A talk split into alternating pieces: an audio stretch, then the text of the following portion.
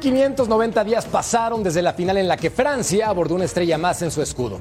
Ahora un país sin tradición futbolera abrió la cartera para construir la casa del balompié por los próximos 30 días. Sin cerveza en los estadios, pero con pasión en las gradas, inició el torneo que nos emociona a todos sus fanáticos. Bienvenidos. Es hora de punto final.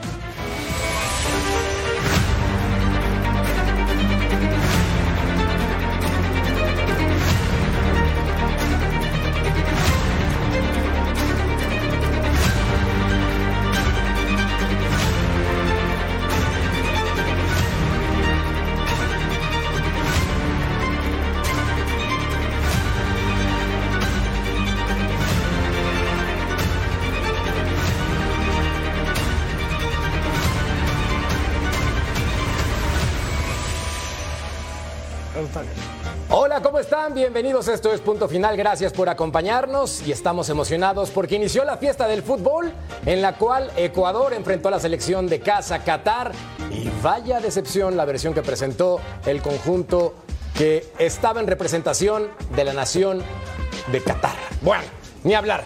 Mi querido Betao, Beto Valdés, ¿cómo estás? Bien, bien, Merca, bien. Este, también para Jorge Murrieta, para Álvaro Izquierdo, para el ruso, para Paco Palencia. Y arrancó el Mundial, arrancó la fiesta, ya platicaremos. Totalmente de acuerdo, mi querido Tocayo. Jorge Murrieta, ¿cómo estás? Felices, Tocayo, de tener fútbol de alta competencia. Bueno, de alta competencia entre comillas otra vez, porque si lo que practicó Qatar el día de hoy es fútbol, estamos todos locos. Qué equipo tan más limitado, tan más malo. El peor debutante en la historia de estos, de estos torneos. El primero que pierde en el partido como local, qué historia. Daniel Brailovsky, Ruso, ¿cómo estás? Bienvenido, qué placer saludarte, ¿cómo te va? Bien, bien, igualmente para ustedes, igualmente para todos. Eh, coincido con lo que decía recién Jorquito, ¿eh? medio pelo para abajo la presentación de Qatar. Yo esperaba mucho más del anfitrión eh, y no hacernos recordar al 1930, que fue cuando la última vez que un local perdió siendo anfitrión en el primer partido. La verdad, lo de Ecuador muy bueno, pero muy malo lo de Qatar.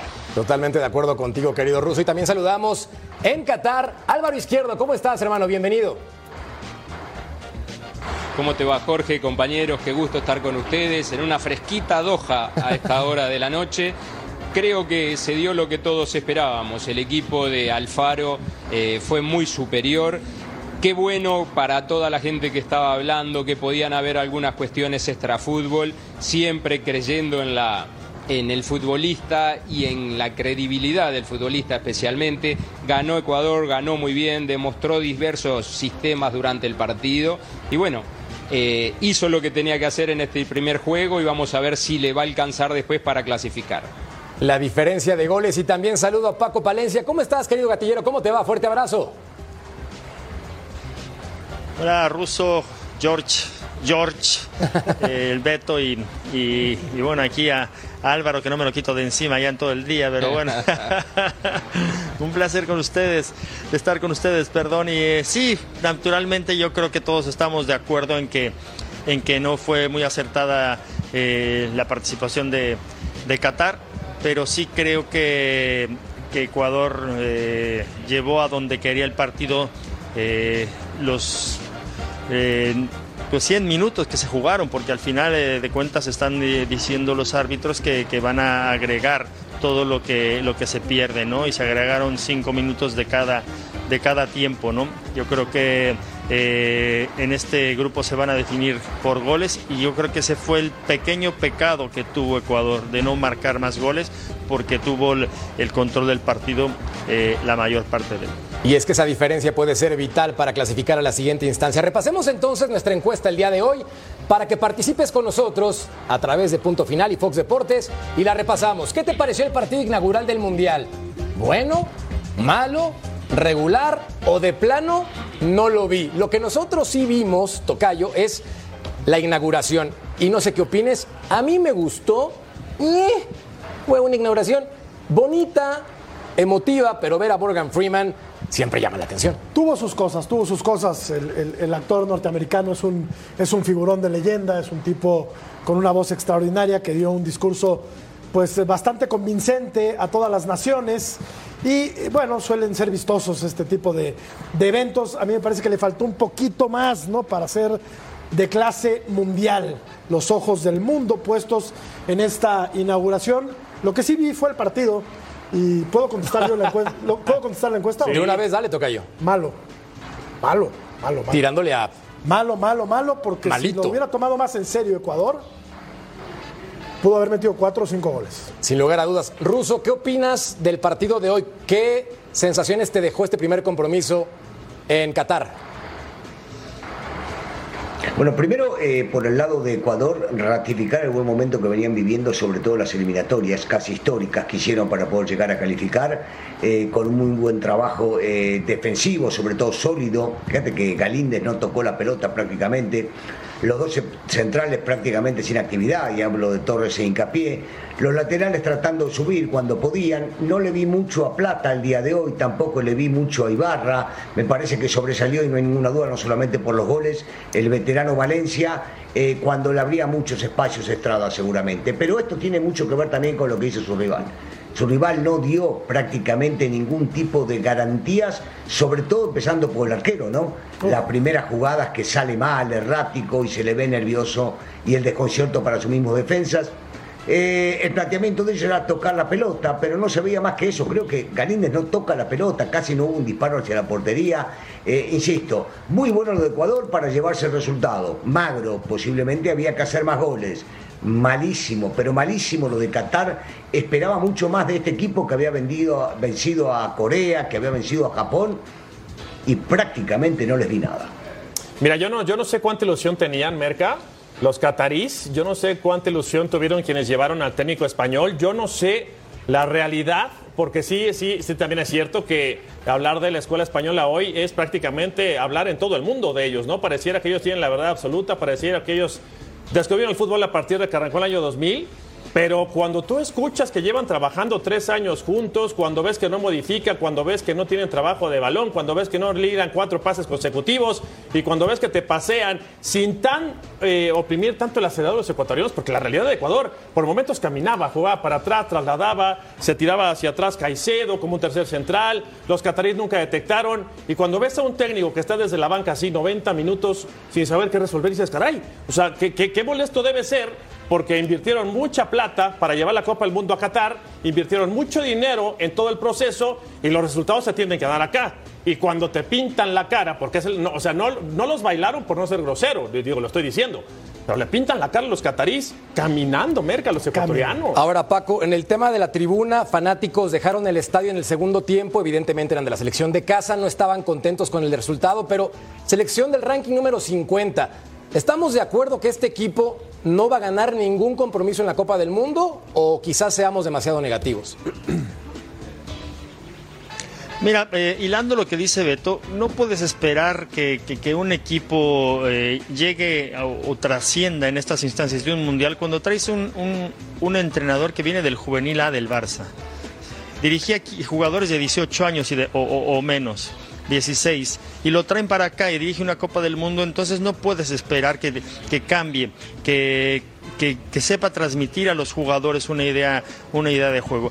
Y, y- nuevamente encadenando a, a la pregunta que me dice Jorge, pues naturalmente lo que transmite eh, de, de dentro el equipo catarí, pues eh, eh, lo resiente la tribuna, ¿no? Eh, esperaron tanto tiempo para, para, para armar toda esta infraestructura que vemos aquí detrás, para tener un metro de primer nivel, para recibir a la gente con toda esa efervescencia. Y cuando tu equipo no te transmite, pues normal y lo más natural es que abandonen el, el, eh, el terreno eh, de- del estadio eh, a la mitad del segundo tiempo, ¿no? Entonces me parece hasta cierto punto normal que invirtieron tanto tiempo, pero que no traigas a un, un un entrenador solvente que pueda transmitir, que pueda tener un estilo de juego, porque yo no vi ningún estilo de juego, como dice Beto, eh, ese estilo español de tener la pelota, de presionar o de meterte para atrás, eh, estaban jugando como si fuera una cáscara, ¿no? Entonces, me parece que, ha sido decepcionante, sobre todo que la elección de los directivos de traer a un entrenador que no tenía prácticamente experiencia en el nivel profesional. Ahora Álvaro, platicando de la selección de Ecuador que hizo su trabajo, cumplió con dos goles, creo que fue muy competitiva, demostrando un fútbol por momentos sólido o agradable, y digo por momentos porque el partido tampoco se prestaba para mucho más, pero en el caso específico de su goleador Ener Valencia, ¿qué sensaciones te deja aunque tuvo que salir por molestias en la rodilla derecha al minuto 75? Bueno, para empezar, eh, no vi ninguna imagen eh, que para mí haya demostrado que sí estaba en fuera de juego eh, allí a los casi tres minutos cuando arranca el partido. Me parece que Valencia se debería haber ido del partido con el hat trick, como dicen ahora, con los tres goles de nuestra época, para no hacerme el moderno. El tema es que me parece que como estaba dado el partido... ¿Perdón? Que sí hubo una imagen, que, mostró que estaba adelantado. Sí, que estaba adelantado, sí, sí, sí, digo, cosas de este, del bar, yo, ¿no? yo la única que vi, ruso, la, eh. sí. La, sí, la que yo la que vi era una imagen de atrás del arco, no vi ninguna de la línea, pero bueno, no me gusta el bar directamente y no estoy de acuerdo con el tema del bar, pero eso es otra cosa, eso es un gusto personal. Si estaba adelantado está bien que lo hayan anulado.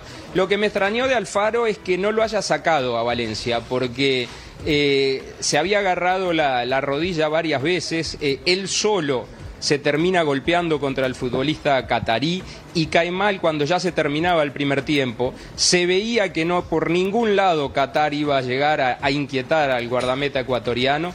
Me parece que era una oportunidad para darle descanso a Valencia, teniendo en cuenta lo tan cercano que son un partido y otro en las justas mundialistas, ¿no?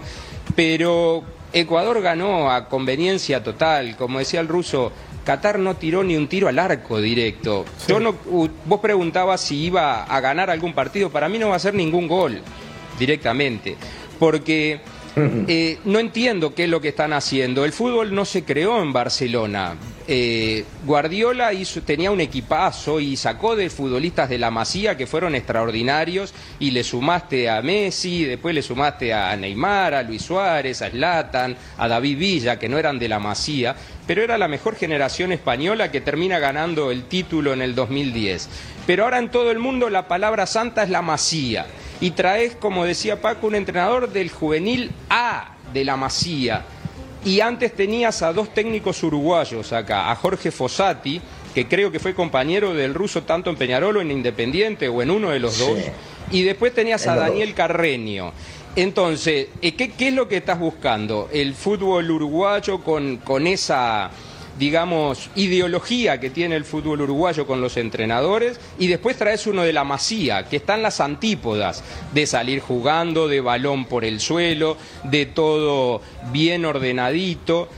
Realmente no entiendo qué quiso hacer la Federación Catarí con eso y ya te digo, no me parece que Qatar, a pesar de que es un país precioso, que haya invertido tantos billones de dólares para el Mundial, pero se olvidó de lo más importante, eh, armar un buen equipo de fútbol. Pues ni, una ni otra, ¿eh? Ni uruguayo, ni tiquitaca, porque si lo que pretendían era llevar a un técnico que intentara imbuirlos de este eh, eh, espíritu catalán, digamos, digámoslo de alguna manera, intentar tener la pelota, etcétera, no tuvo absolutamente nada. El equipo de Qatar no tenía salida, nadie marcaba, jugadores muchos naturalizados que pues no aportaron absolutamente 13 tocayo. 13 que no aportaron absolutamente nada el día de hoy, un equipo yo diría con todo respeto y sin él, me da igual, amateur, semiprofesional para iniciar una justa de este de este tamaño me parece Increíble, Tocayo. Y es por eso que Humberto Valdés, Betau, nos va a analizar lo que ocurrió el día de hoy tácticamente. Betau, ilústranos, por favor.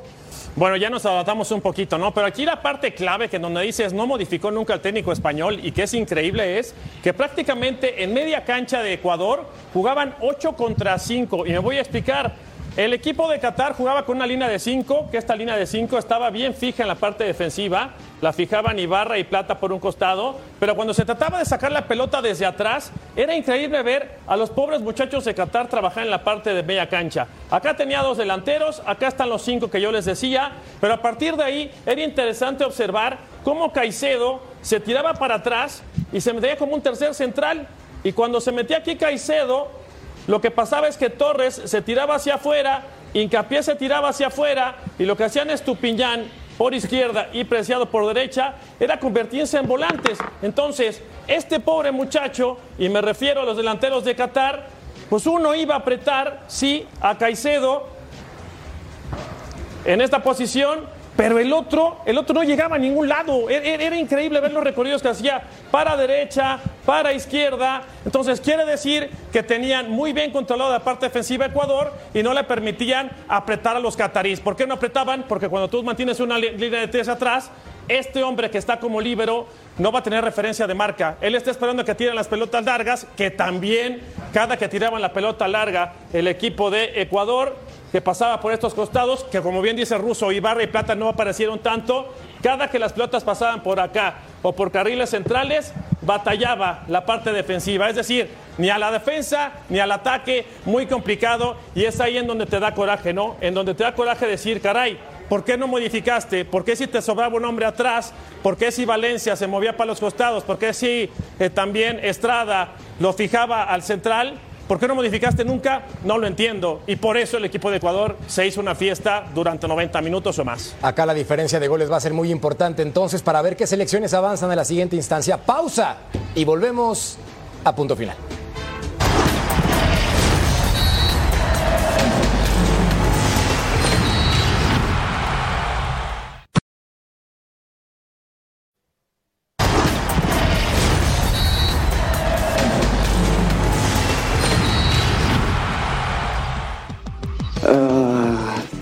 Z Santiago znamy się bardzo dobrze.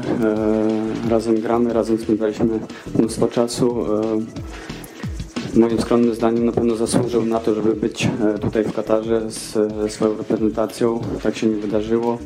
E, no nic, no mm, tak jak mówię, zasłużył na to, e, bo jest bardzo dobrym zawodnikiem e, i, i na pewno strzelił dla nas bardzo dużo bramek. Sebastián Simansky opinando de Santiago Jiménez, quien no va a estar en la Copa para participar con la selección de México. Y también Rodolfo Landeros nos presenta la siguiente nota con respecto a la selección mexicana en el cumpleaños de Gerardo el Tata Martino.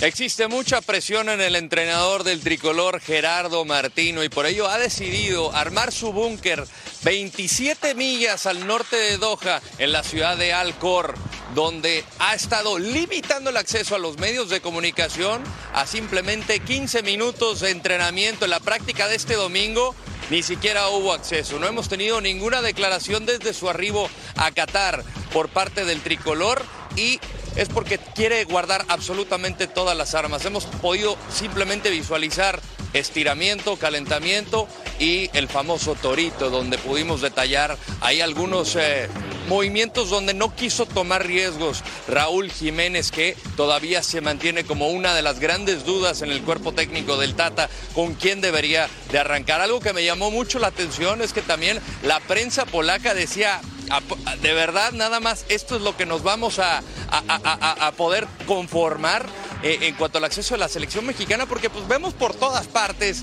que Brasil, que Argentina, que Portugal, las grandes figuras hablan, incluso Polonia, el rival del próximo martes, Robert Lewandowski, ya ofreció una rueda de prensa. Entonces, pues aquí se están cuidando por todos los sectores y me llama la atención, reitero, porque hace cuatro años en la Copa del Mundo de Rusia, la selección mexicana, que en ese entonces estaba a cargo de Juan Carlos Osorio, decidió abrir las puertas y además de ver el entrenamiento, había ruedas de prensa diario con dos jugadores, entonces había mucho más acceso. Aquí es prácticamente nulo lo que tenemos para el tricolor. Habrá rueda de prensa, eso sí, este lunes en el, eh, en el día previo para enfrentar a Polonia en el partido inaugural en el estadio 974, donde Gerardo Martino estará platicando con los miembros de la prensa y de igualmente un jugador que seguramente será el capitán del tricolor, Andrés Guardado.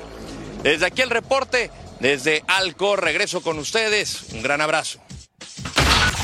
Abrazo para ti, querido Rodo. Ruso, como entrenador, ¿qué tanto puedes esconder un plan de juego de cara al partido contra una selección como Polonia? Bueno, la, lógica es no esconder demasiado. Si querés esconder, quiere decir que el rival no te siguió, no te vio, porque no se basan solamente en el último partido, los dos últimos partidos, sino en todo lo que hiciste anteriormente. Y siempre se mandan visores para que estén viendo Pero bueno, alguna que otra cosita. A algunos, algunos les gusta mostrar, a otros no les gusta mostrar. Unos dicen ya no hay problemas. Recordamos, hay técnicos que daban la alineación un día antes y no tenían ningún inconveniente. Otros que permitían el ingreso a los espectadores, inclusive a la prensa para que lo puedan llevar a ver, lo decía recién Rodolfo. Pero al fin y al cabo los vamos a juzgar por lo que hagan después del torneo o durante el torneo mismo o después de cada partido. Pero la realidad es que yo creo que hoy por hoy la mayoría de los seleccionadores cuando van a enfrentar a su rival saben muy bien en un 90% quiénes van a jugar y cómo van a jugar. ¿Cuál será la sorpresa, Tocayo, entonces, de la selección mexicana para Polonia? Bueno, lo, lo que es un hecho es que no va a jugar Raúl Jiménez, ¿no? eso creo que nos queda clarísimo a todos. Esa sería una sorpresa. Y va a la sorpresa sería que jugara Raúl Jiménez, pero va a jugar seguramente Rogelio Funes Mori. A mí sí eh, tengo muchas dudas sobre el medio campo, cómo va a empezar jugando México, ¿no? ¿Con qué tres eh, volantes va a jugar el, el conjunto nacional y si va a ajustar en las laterales, ¿no? Porque ya platicábamos que Gallardo y Sánchez no han sido garantía en los partidos de preparación. Totalmente de acuerdo. Álvaro Izquierdo, con respecto al parado tricolor, con ese 4-3-3, ¿cuáles son las dudas que piensas tiene el Tata Martino para enfrentar a Polonia?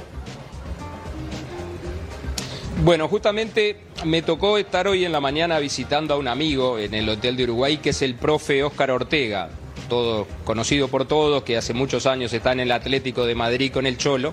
Y hablamos especialmente de Héctor Herrera y de Jiménez, de dos futbolistas que pasaron por el Atlético de Madrid y que a mí me parece que, que para el Tata Martino son claves, o en el caso de Jiménez parecería que hasta indispensable porque lo trae a pesar y todo de la pubalgia.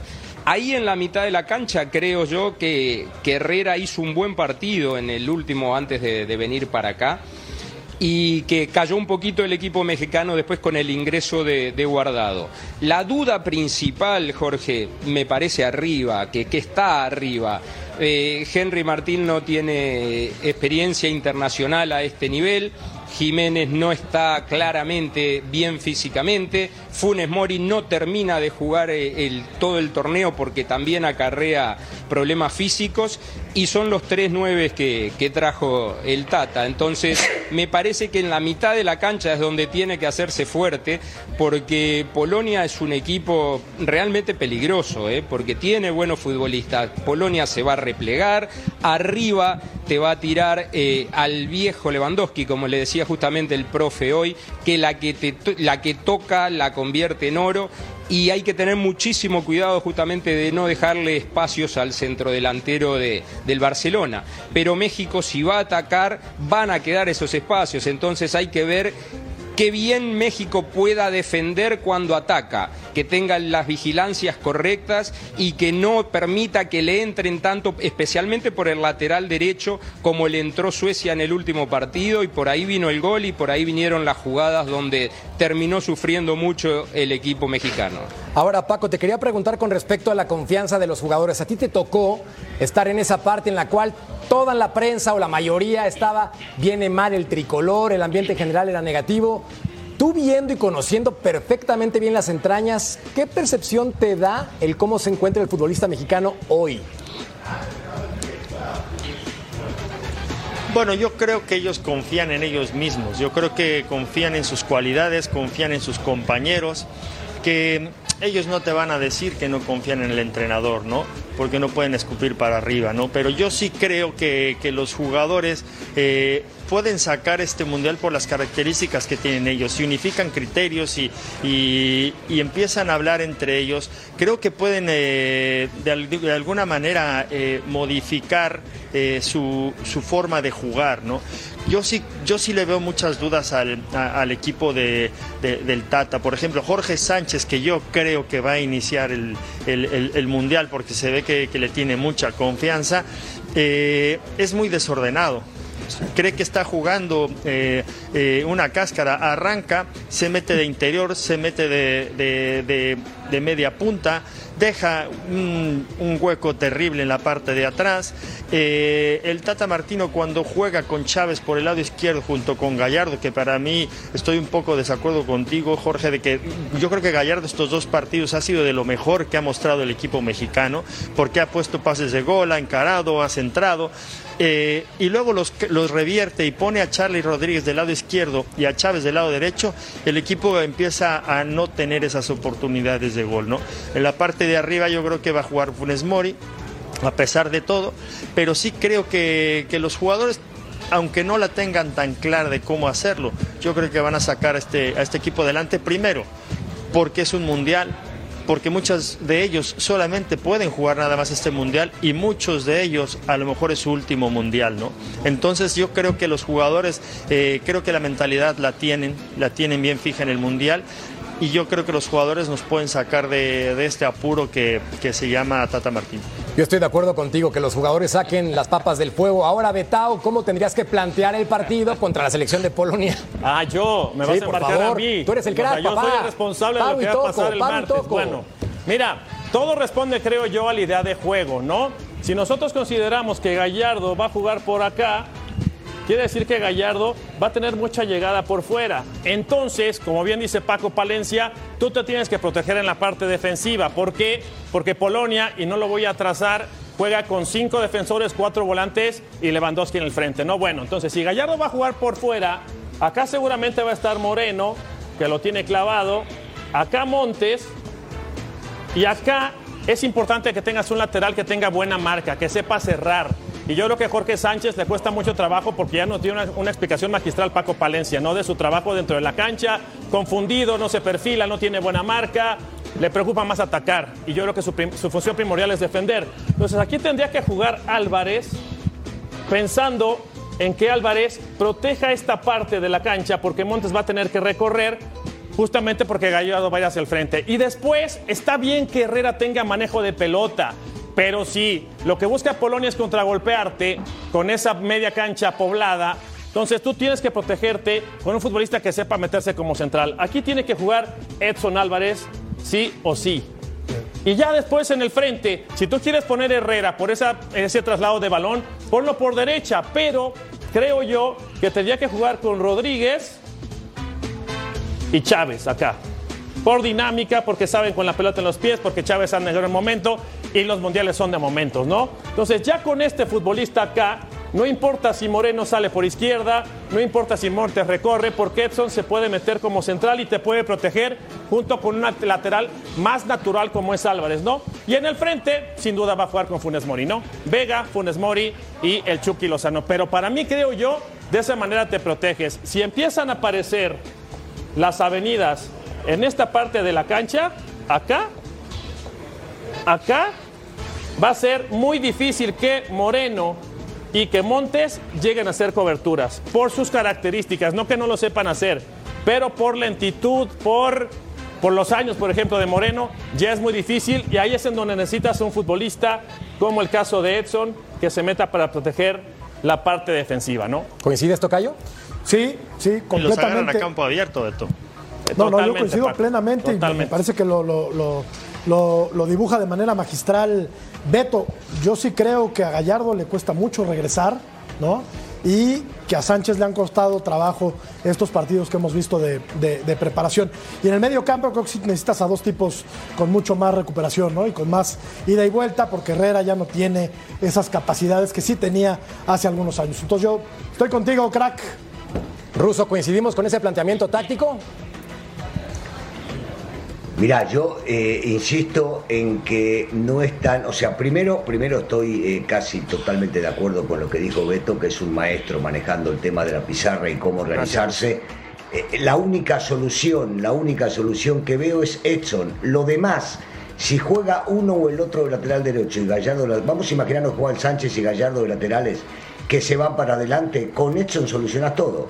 Edson se mete entre los centrales, se tira Moreno para un costado y Montes para el otro, es tan simple como eso. Si vos lo pones a Herrera de volante defensivo, Herrera no sabe, no tiene las características para esa función.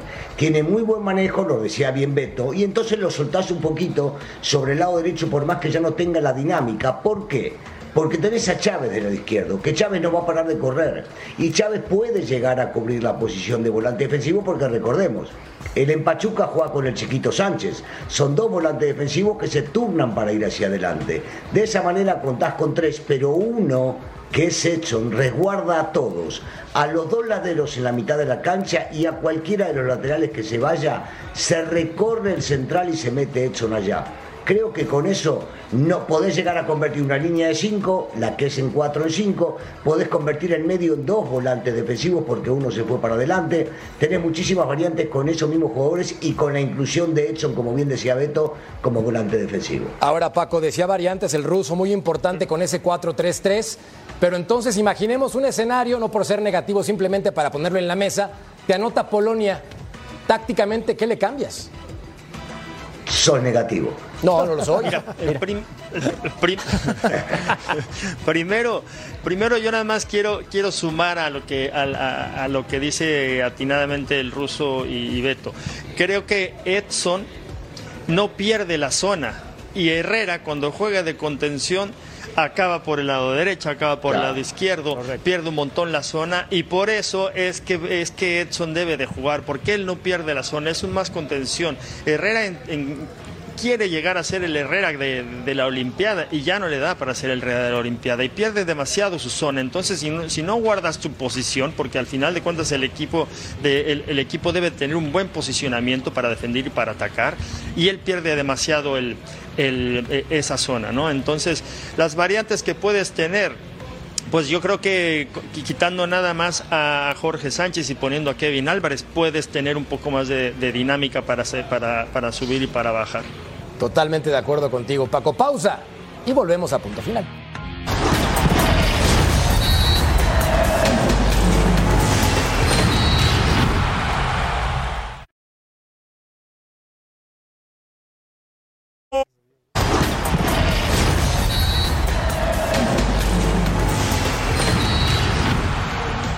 Estamos de vuelta en punto final y Álvaro Izquierdo te quiero preguntar con respecto a Argentina porque veo un Messi muy bien, físicamente se conserva perfectamente, no hay ningún problema, tranquilos todos.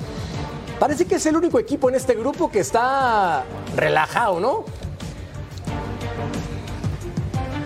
Bueno, tanto como relajado no. Me parece a mí que la caída de Lo Celso, Jorge, puede ser eh, determinante para Argentina. Por las características de Lo Celso, no tiene otro futbolista en el plantel Scaloni parecido a él.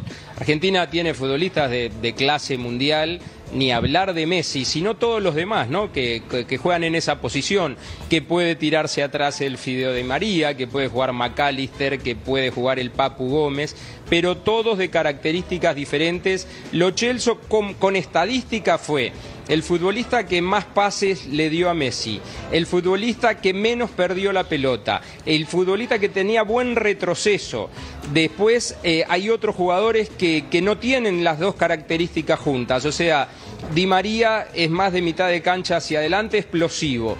El Papu Gómez puede tener mejor retroceso, pero en el armado, en el uno contra uno, en el meter un buen pase, le cuesta. Por el lado de McAllister es una incógnita, porque tiene pocos minutos en la selección argentina y tampoco es gran figura en, en su equipo en, en, en Europa. Entonces, la caída de Lo Celso, yo no te digo que tenga nervioso o preocupado a Scaloni, porque me parece que realmente Argentina debería ganar los tres partidos de este grupo.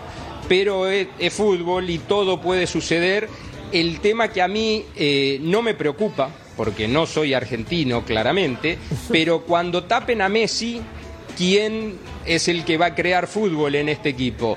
De Paul, un muy buen ida y vuelta. Paredes en la mitad de la cancha es más un volante para armar que, que para defender, pero tampoco para crear juego. Así que ahí es donde yo creo que la caída de este futbolista le puede llegar a pesar a Argentina. Esa es buena, Ruso. Sin Messi, entonces, ¿quién genera el fútbol en esa selección? No, parémosle un poquito. Está bien, él no es eh, argentino, lo entiendo perfecto. Sin Messi, a ver, Argentina salió campeón. Salió campeón en Brasil, en el Maracaná. Y Messi fue un acompañante. Tan simple como eso. Punto uno. Punto dos. Lo que dice es correctísimo sobre el mediocampista que Argentina no va a tener día de hoy para este mundial porque era una de las figuras importantes y trascendentales sobre todo en la mitad de la cancha. Mencionó a futbolistas que pueden jugar en su lugar y que no tienen absolutamente nada que ver, como el Papu Gómez. Seguramente uno de ellos es McAllister. Pero nos estamos olvidando de Fernández. Este chico apareció de última, de última. Y para mi gusto en lo personal, es el mejor mediocampista que tiene la selección en el último año. No jugará el primer partido. Si entra en el segundo, nadie lo saca la titularidad. Recuerden lo que les digo. Y puede llegar a ser lo más parecido a este chico que no está en la cancha. No podemos estar quejándonos de futbolistas que hagan falta, por más de que sí eran sumamente importantes, porque le sobran. No tanto como a Brasil, que para mi gusto tiene a los mejores, pero Argentina tiene para sustituir al que sea a cualquiera de ellos. Incluido Messi. Esas son las palabras de Daniel El Ruso Brailovsky. Pausa y volvemos a punto final.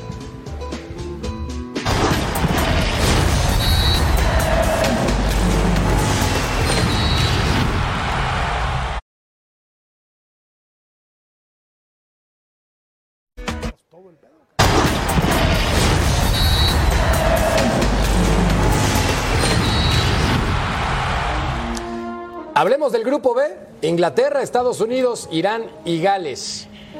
Con este sector me parece que está decidido quién avanza, ¿no, Betao? ¿Inglaterra y Gales? No. Yo voy con ellos. No, no, no, no. no. No, a ver, Paco, cambia la perspectiva, por favor. No me digan cómo Estados Unidos. Vamos a empezar otra Claro. vez. No. Bueno, yo Claro. A ver, Paco. Bueno, yo veo un equipo de Estados Unidos muy joven, eh, muy joven. eh, creo que eh, el entrenador también por momentos no sabe si jugar a, a la posición de la pelota. Cuando no le sale la posición de la pelota, cambia inmediatamente al juego directo. Eh, creo que no tiene definido un sistema de juego. No así como lo hizo Ecuador, que sabía perfectamente manejar los, los, tiempos y los ritmos del partido. Yo creo que Bell Harter tiene esa duda. No sabe si mantener el juego directo, si hacer el contragolpe o tratar de sacar la pelota jugando. Yo creo que tiene un equipo que, que en este mundial eh, no creo que pase. No creo que pase de, de- grupos. Creo que tiene un juego su juego más importante lo tiene mañana contra, contra País de Gales y creo que se va a definir mucho el rumbo de Estados Unidos. Si bien es cierto, creo que también eh, País de Gales tiene muchos jugadores jugando en, eh, en la Premier y entonces creo que eso hace la diferencia. Sus delanteros son delanteros muy jóvenes, su medio campo también es muy joven y su gran estrella Pulisic hasta en la banca en el Chelsea ha venido a menos durante todas esta durante la, eh, el torneo pasado y bueno su lateral de este, tiene muchos jugadores que juegan en Europa pero no los veo con esa consistencia que se requiere para ser un, equipo que, que, le, pueda tener eh, o le puede generar cierto temor a, Inglaterra o País de Gales. Imagínate si Berhalter no sabe a lo que juega, pues qué nos espera a los mexicanos, ¿no? El Tata Que tampoco, ¿no? Estados Unidos le pasó en la eliminatoria por encima al equipo mexicano. Yo No, entiendo que es un no, equipo. no tanto por sí, sí encima. le pasó No, por no. encima y Canadá también. No, Fue mucho encima. mejor en el Azteca No, no, y en las visitas de México. Beto, por No, Dios. tampoco. digo Beto, encima. fue mucho mejor No, Estados Unidos en la Un eliminatoria. poquito nada más. Bueno, es un equipo joven, coincido con, con Paco, pero sí creo que es favorito en Estados Unidos junto con Inglaterra para avanzar. Es mi punto de vista. Está bien. ¿Estás de acuerdo? No me hagas así, está bien. No, no, no. Es que yo, voy, yo voy con Inglaterra y con me Gales. mataste hace rato No, porque no, dije, No, no, no. ¿Por porque dije que Estados Unidos será favorito junto ¿Por con Inglaterra. por qué Gales? Por lo que dice este Paco. Tiene mucho futbolista en la Premier, porque Gales, entendiendo que son chavitos los de Estados Unidos y que tienen calidad, los galeses, y no me dejarán mentir Álvaro, Russo, Paco, van con todo, ¿eh? Eso no se tienta en Pero el corazón. también van los de Estados Unidos con todo. No, no, no, pero la juventud y la falta de No, no, experiencia yo- te la yo comes. no te la considero-. No, no considero que estés mintiendo, Beto, pero difiero totalmente contigo y con Paco. Para mí Estados Unidos hoy es el mejor de CONCACAF y a mí no me gustan esos motes, que el gigante, que lo...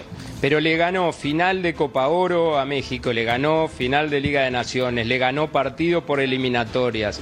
Tiene futbolistas que están en equipos importantísimos del mundo, como Barcelona, como Juventus, como eh, el Borussia Dortmund. Eh, hoy México no tiene futbolistas como tiene equipos. Estados Unidos en, eso, en esos grandes equipos. Marcan diferencia. ¿Cómo, Beto, perdón? Pero, Marcan pero diferencia. un solo futbolista. Su- su que Marcan, mundiales. no, no le entiendo a Beto. No te, no te entiendo bien, mundial. Beto, la pregunta. Sí, marcan diferencia. La calidad de futbolista norteamericano en los equipos que haces mención marcan diferencia. ¿Son La marcaron en con- la marcaron la marcaron en eliminatoria de CONCACAF y la marcaron en estos torneos que te Pero digo con no la selección CONCACAF. mexicana. Canadá clubes, termina primero en el grupo No, por no. diferencia de gol, pero se le cae Davis, que para mí era medio equipo, porque jugaba muy bien y lo, lo hacía de 10, lo hacía de carrilero, lo hacía como interno. Entonces, eh, Canadá no me parece que llegue eh, en el mejor momento. México claramente no llega con su mejor versión ni en el mejor momento de futbolistas claves. Y Estados Unidos sí. Para mí en este grupo clasifican Inglaterra y Estados ¿Te Unidos. escucho, Estados Ruso? Unidos no ha marcado gol en los últimos eh, partidos. Eh, mira, yo, yo coincido con, con Álvaro, por lo menos en la predicción. A mí no me gustan las apuestas, pero me, me la jugaría con que Estados Unidos puede llegar a calificar. Eh, también tomemos en cuenta que Estados Unidos eh, solamente tiene un jugador, un jugador que ha jugado, Jetlin, que ha jugado mundiales. Los demás son, son muy jóvenes, pero tampoco le veo demasiado a País de Gales como para poder llegar. Eh, Paco decía que ese va a ser el partido y yo estoy de acuerdo. El que saque ventaja, el que saque diferencia en ese partido, entre ellos, va a ser el equipo que tenga posibilidades de calificar. Inglaterra me parece que está un escalón por arriba de ellos, pero de ahí a que Estados Unidos sea eh, el equipo que era a vencer o el que jugó mejor o el que anduvo mejor en eliminatorias, que puede llegar a ser real y también que le haya ganado la final de la Copa este, Oro, esto no es eh, CONCACAF, ¿eh? esto es el mundo y en el mundo es muy difícil. Sí, va a ser muy complicado entonces con ese panorama el poder definir qué selecciones avanzan. Evidentemente Gales tiene buen fútbol, se van a partir el alma, pero Estados Unidos también, Betao. Y también se la va a partir Pero- los equipos que participan No, en ese no, sector. No, no, no te Pero voy a ganar. Hoy no te voy a enojes. ganar, ¿no? Está bien. Siempre, siempre haces lo que quieres, No, Betao. no, no. Es Ya no voy a decir Aquí más. todo el mundo Siempre. hace lo que no quiere. todo el mundo hace lo que quiere. Bueno, lo- en lo que se te baja el berrinche, vamos a un corte, punto final y volvemos, Betao. Pero no te enojes.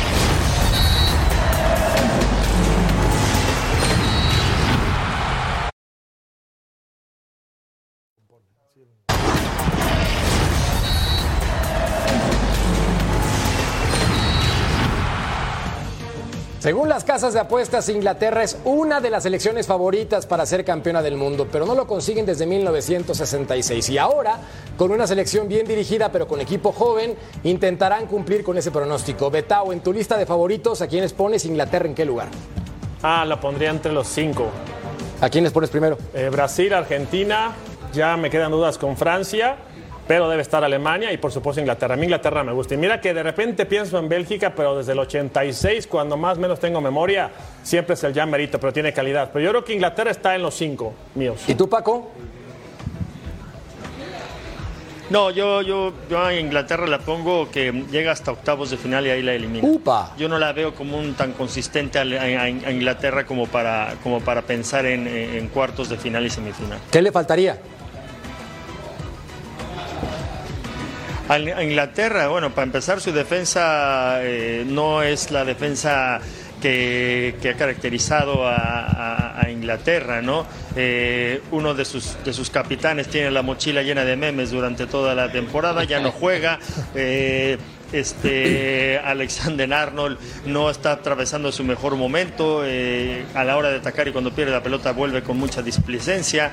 Yo no creo que, que- que Inglaterra esté pasando por un, un momento como para considerarla una, una, una favorita para, para la ser campeona del mundo. ¿Tú, Tocayo? No, yo coincido con Paco. Te, te puedo mencionar cuatro antes que Inglaterra. Brasil, Sí. Argentina, Sí. Francia, No lo sé. Alemania, Pues estamos igual. Uruguay. querido. Y en sexto lugar, No. Inglaterra. Es más, te pongo a Uruguay como favorita antes que Inglaterra. Es Pues que son yo ya para mismos. Francia, por ejemplo. Es No, yo no. Porque con tantos nacionados- ¿Cómo te ¿Sabe menosprecian, mi querido? No, no, no, no, no. Sí, así como que de repasoncito Uruguay. Es que ya nos dio clases en el pizarrón. Por la cantidad de entonces- años sin título, querido así, Álvaro. Como un hueso lo aventaron. Por la cantidad de años sin título, hombre. Voy con Uruguay. Bueno, eh, está bien eso, está bien. A, a nosotros los uruguayos nunca nos gusta ser favoritos, incluso hay canciones nunca favoritos, siempre desde atrás. El tema es que por qué Inglaterra es favorito. ¿Qué ha hecho en el mundo del fútbol Inglaterra para ser favorito? Un la Premier es una liga fantástica, pero no por los futbolistas ingleses. En el Mundial del 66 salieron campeones porque robaron a Argentina y a Uruguay en semifinales para que llegaran a Alemania e Inglaterra. ¿Por qué favorito Inglaterra? No lo fue teniendo a Beckham, a Paul Scholes, aquella generación fantástica del Manchester United, mucho menos ahora. Yo no, ni en los 10 primeros míos tengo a Inglaterra. Anda. ¿Tú, Ruso? ¿Saben, ¿Saben una cosa? Perdón que interrumpa, pero nadie mencionó a Holanda y yo creo que Holanda va a estar en- con la competencia. Bien, bien, bien. Sí. Ahora le llaman Países Bajos, ruso, pomposamente. Bueno, Países Bajos, como Y le a España llamar. tampoco lo nombraron, ¿no? Para mí sigue siendo Holanda. la ex. Ah, Para mí sigue siendo Holanda. Pues fíjate, la última Sí, encuesta de selecciones para ser campeona del mundo aparece como número uno Argentina, Ruso, celebra, confeti, 11.2%. A ver. Países Bajos aparece en segundo sí, lugar con ¿verdad? 9.7%. Para campeón. Sí. Alemania, 9.2 tocayo. Mira. Francia, 9.1. Y después aparece España con un 7.5. Lo que pregunto es, ¿y Brasil? Ah, bueno. ¿Y Ah, Brasil? bueno. No, ¿Quién- bueno, Esto según no, casas de no, apuestas, se ¿eh? olvidaron. Eh, Se ¿Eso le quién lo cruzaron los cables. No, Exactamente, ¿dónde se ¿quién hizo eso? En las casas de apuestas de Las Vegas y la casa nunca pierde, señores. La casa nunca pierde. México, ¿dónde está en el lugar 17. No, No, mentira, no sé. No, sé. no, no sé. No tengo ni idea, pero mentí por convivir. Nada. Bueno, volvemos a punto final. Algún trasnochado hizo eso en la casa de apuestas, ¿eh? Pausa y volvemos a punto final.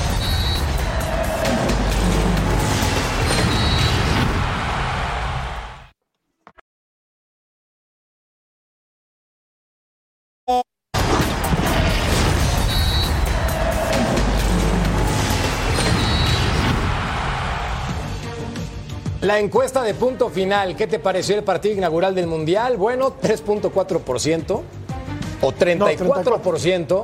Pónganme mis lentes, por favor. Malo 20%, regular 36, gracias Tocayo. Y no lo vi 10%. Yo lo vo- voy a volver a ver, lo voy a repetir a ver si mejora un poquito, ¿no? Pues mira, regular pusieron en la mayoría, eso es lo que ganó el a encuesta. ver si cuando lo vuelvas a ver, Mejora, ¿no? Ecuador sí mete el acelerador a fondo, ¿no? Sí, no, bueno. Y le mete 5 a Que esa diferencia a este de goles, amateur. Tocayo. Puede ser Importante para avanzar a la siguiente final, instancia. claro, claro. Por cierto, nada más pregunta rápida, Álvaro Paco, ¿en cuántos grados están allá en Qatar? Porque los veo con un poco de frío. ¿Escuchó una mentada? Estamos No, a 21 escuchaste. grados, pero como el Golfo Pérsico está aquí al lado de nosotros, que la humedad no- nos está abrazando la espalda. Ah, qué romántico eres, mi querido Paco Palencia. Bueno, muy bien. Señores, gracias por estar con nosotros. Reporte meteorológico especial de Paco. Muy, muy romántico, mi querido Álvaro. Señores, gracias y fuerte abrazo, Álvaro y Paco. Gracias. Fuerte abrazo, Un para abrazo, ustedes, querido un placer Ruso. acompañarlos como siempre. Hay que tenerle fe a Argentina, ¿eh? Yo sé que la tienes. Vamos, vamos, Argentina. Ya lo vi, ya lo vi. ¿viste? Ahí anda, ahí anda, ahí anda. Vamos a cuidarlo, vamos a cuidarlo hasta la final. Cuidando el corazón. Ah, no, ¿verdad? No, esa no. Mi querido Tocayo. Mira, Tocayo. Un Buenas placer noches. como siempre, Gracias. mi querido Un Betao. placer. Marca. Gracias. Un placer, saludos Sobre todos. todo, gracias a ustedes por acompañarnos en nuestras transmisiones. Nos vemos en una siguiente edición de Punto Final. Hasta la próxima.